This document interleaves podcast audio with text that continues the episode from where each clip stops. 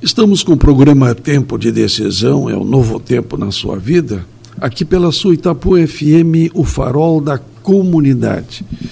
Nós hoje iniciamos o programa com a palestra com a Salete Crescendo com as Fraquezas. Depois passamos pelo Espaço da Saúde e trouxemos uma mensagem sobre como pode ser prejudicial nós julgarmos as pessoas. E agora nós vamos terminar com uma mensagem de Jesus.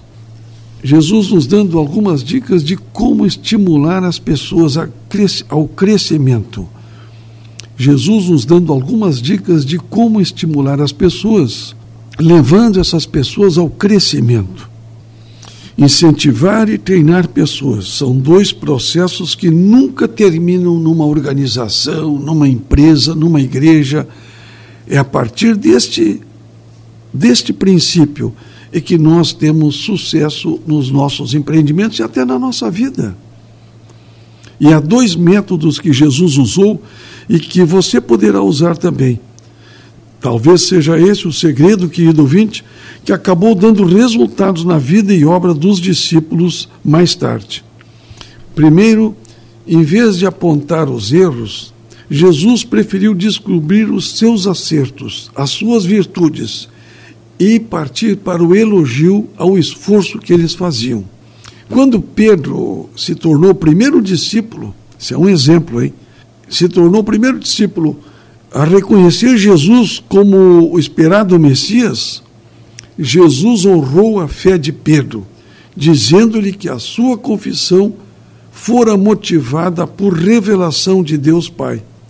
Confissão na qual Pedro reconhece que Jesus é o Messias sobre o qual a igreja seria estabelecida.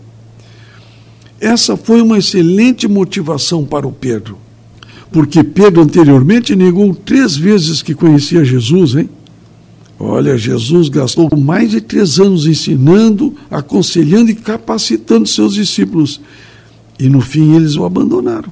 A verdade é essa: Pedro negou três vezes que conhecia Jesus mas Jesus soube dar a volta por cima e estimular e motivar Pedro novamente. Isso é que é importante.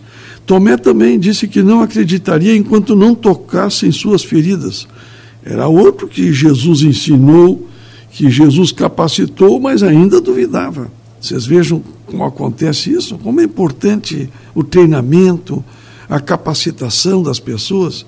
E Jesus estava preocupado com isso. Um funcionário, por exemplo, quando pratica muitos erros numa empresa, né? E as pessoas às vezes demitem essa funcionária ou excluem essa funcionária do seu grupo.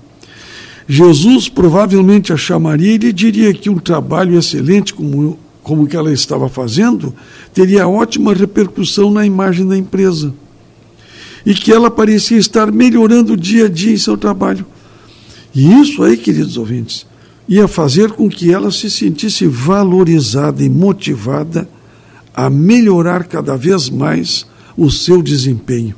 E jamais, quem sabe, a empresa perderia esta ótima funcionária que se tornou mais tarde.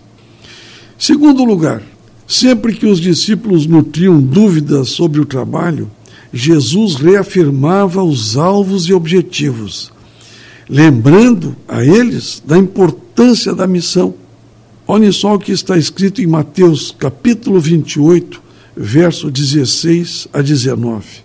Seguiram os onze discípulos para a Galiléia, para o monte que Jesus lhe designara. E quando o viram, o adoraram. Mas alguns duvidaram. Jesus, aproximando-se, falou-lhes, dizendo: Toda autoridade me foi dada no céu e na terra. Ide, portanto, fazei discípulos de todas as nações, batizando-os em nome do Pai, do Filho e do Espírito Santo.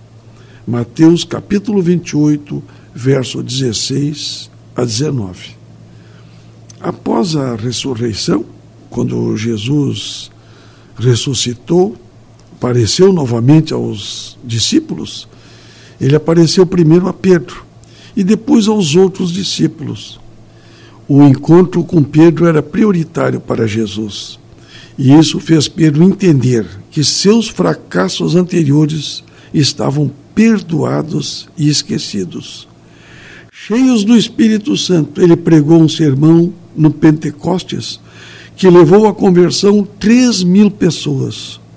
Que mudança extraordinária Jesus provocou em Pedro, hein? Que coisa maravilhosa, hein? Pedro sentiu que estava perdoado e esquecido os seus fracassos anteriores. O perdão de Cristo, queridos ouvintes, e a reafirmação de que ele continua acreditando na capacidade do seu discípulo, promoveu essa tremenda transformação. Como ele pode fazer com você? Transformar a sua vida também. Você pode ter feito coisas erradas na sua vida, como todos nós fazemos, mas Jesus está sempre pronto para perdoar. Ele esquece.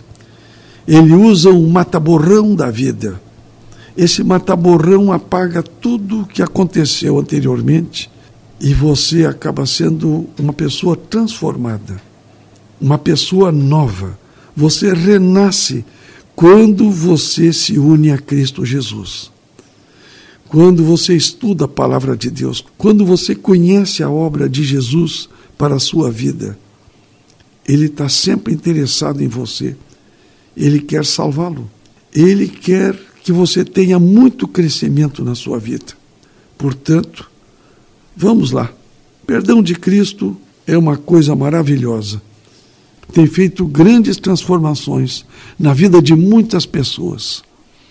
Pessoas que se dedicaram a Jesus e que, que hoje estão num outro caminho, no caminho da salvação, que encontraram a verdadeira razão da nossa vida aqui na terra isso é muito importante, hein? Que você encontre a verdadeira razão da vida aqui na Terra.